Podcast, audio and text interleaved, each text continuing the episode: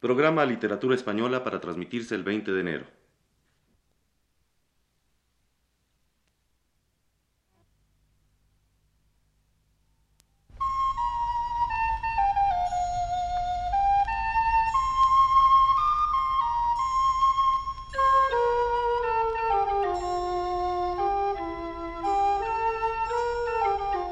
Muy buenas tardes, amable auditorio. Radio Universidad de México presenta Literatura Española, un programa a cargo del profesor Luis Ríos.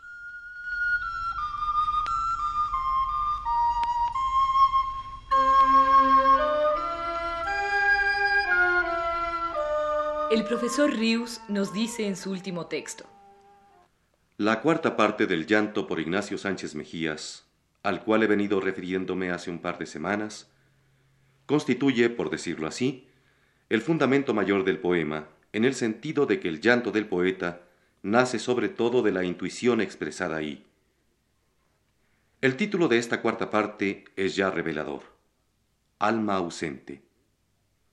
Haya en él, a manera de una negación del alma, al modificar esa palabra con el adjetivo ausente, negación que se subraya si tenemos en cuenta que este título se opone de la tercera parte del llanto, que es cuerpo presente.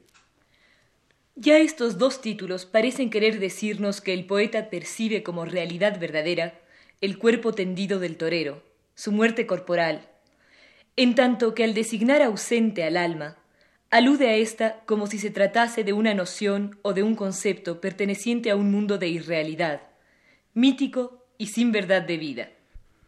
La intuición que contiene esta última parte del llanto es, pues, definitivamente desolada y anonadante. El hombre motivo del poema dirá una y tres veces García Lorca, se ha muerto para siempre. No cabe mayor ni más honda razón para el llanto. El poeta no lo imagina en otro mundo. Es algo que se ha desvanecido en la nada absoluta. Nadie lo va a premiar ni va a castigarlo por sus actos cuando vivo. Nada se va a desprender de su cuerpo yerto para sobrevivirlo ya es una pura inexistencia. Y ahí es cuando la angustia del poeta exige liberarse en expresión, en llanto. Puede ser absolutamente nada lo que la memoria recuerda como alguien siendo, como alguien en trance de ser. El poeta siente enfáticamente, no sólo que sí puede ser esto, sino que es así definitivamente. ¿Existió alguna vez ese hombre que ha muerto? ¿A quién le habla ahora el poeta cuando le habla a esta alma ausente, a este silencio, a esta irrealidad, a esta nada? Y el poeta habla en segunda persona aquí. Le habla a Ignacio Sánchez Mejías, le habla a su memoria, le habla a lo que no tiene oídos, ni voz, ni forma.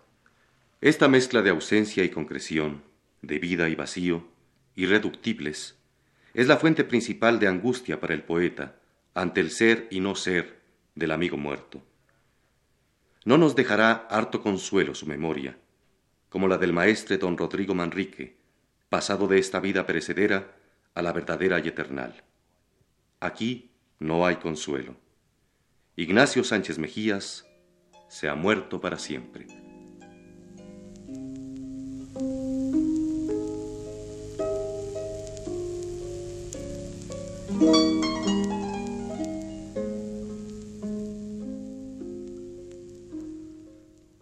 No te conoce el toro ni la higuera, ni caballos ni hormigas de tu casa. No te conoce el niño ni la tarde, porque te has muerto para siempre. No te conoce el lomo de la piedra, ni el raso negro donde te destrozas. No te conoce tu recuerdo mudo, porque te has muerto para siempre.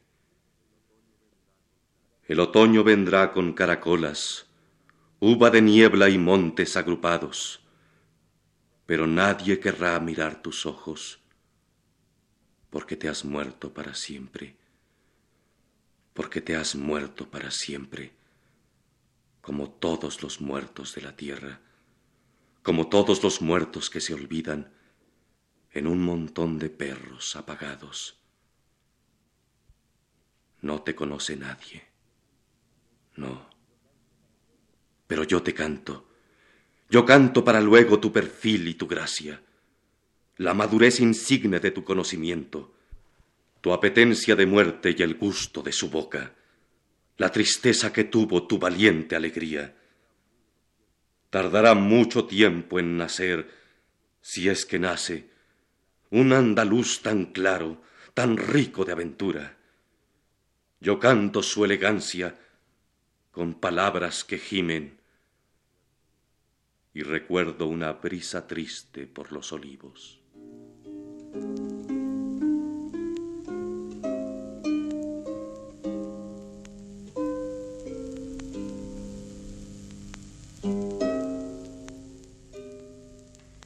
El libro de poemas que Federico García Lorca estaba componiendo en el año de 1936, cuando fue asesinado, tenía por título El diván de Tamarit.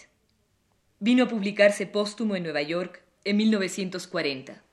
Gacelas y casidas, dos formas poéticas árabes, son las evocadas en los títulos de estos poemas.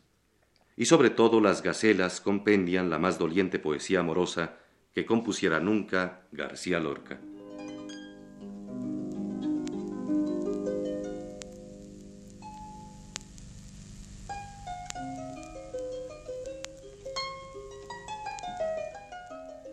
Hay una raíz amarga y un mundo de mil terrazas. Ni la mano más pequeña quiebra las puertas del agua. ¿Dónde vas? ¿A dónde? ¿Dónde? Hay un cielo de mil ventanas, batalla de abejas lívidas, y hay una raíz amarga, amarga. Duele en la planta del pie el interior de la cara, y duele en el tronco fresco de noche recién cortada. Amor, enemigo mío, muerde tu raíz amarga.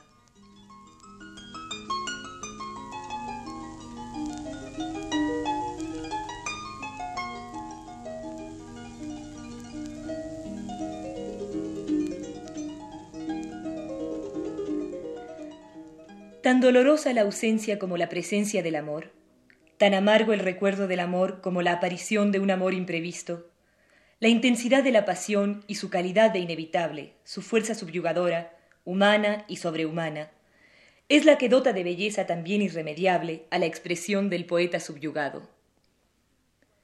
Escuchemos cuatro de estas gacelas, la del amor imprevisto, la de la terrible presencia, la del amor desesperado y la del recuerdo de amor.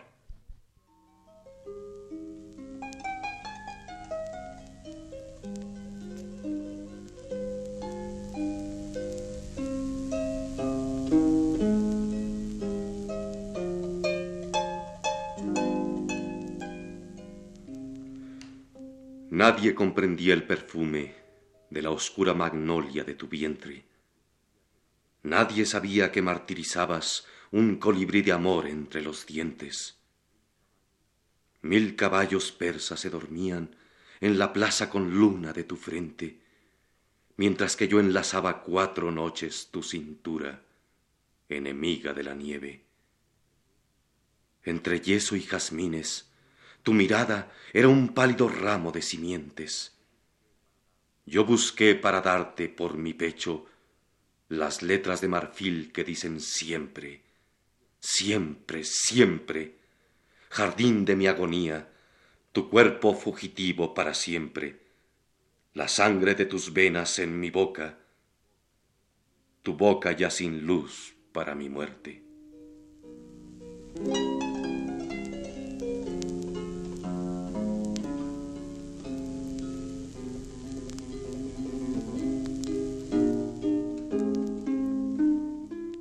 Yo quiero que el agua se quede sin cauce.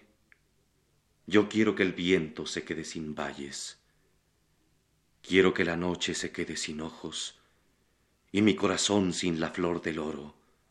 Que los bueyes hablen con las grandes hojas y que la lombriz se muera de sombra. Que brillen los dientes de la calavera y los amarillos inunden la seda. Puedo ver el duelo de la noche herida luchando enroscada con el mediodía. Resisto un ocaso de verde veneno y los arcos rotos donde sufre el tiempo. Pero no ilumines tu limpio desnudo como un negro cactus abierto en los juncos. Déjame en un ansia de oscuros planetas, pero no me enseñes tu cintura fresca.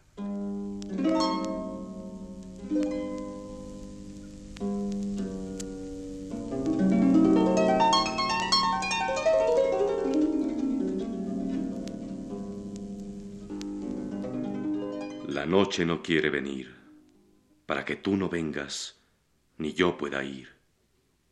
Pero yo iré, aunque un sol de alacranes me coma la sien. Pero tú vendrás, con la lengua quemada por la lluvia de sal.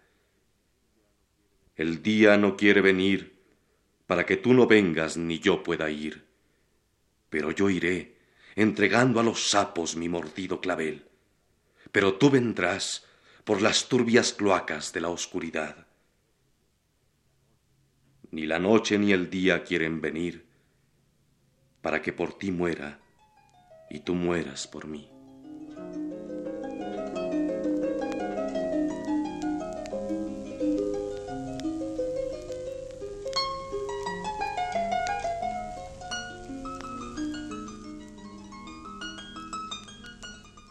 No te lleves tu recuerdo déjalo solo en mi pecho.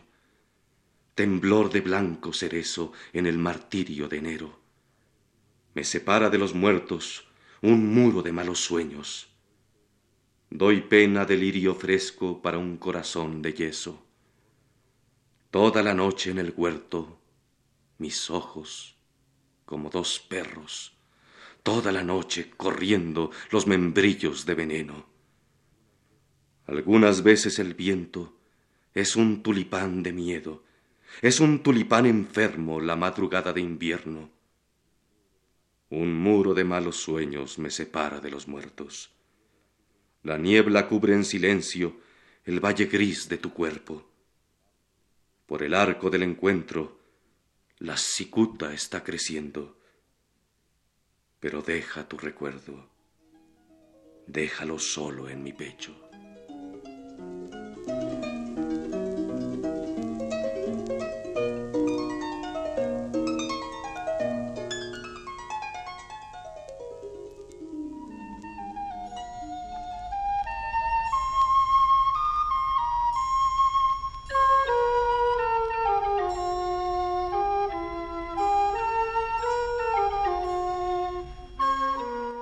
Este fue el programa Literatura Española, a cargo del profesor Luis Ríos.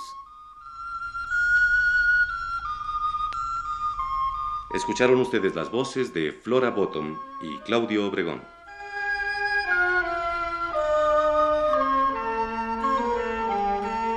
Realización técnica de Ignacio Vil.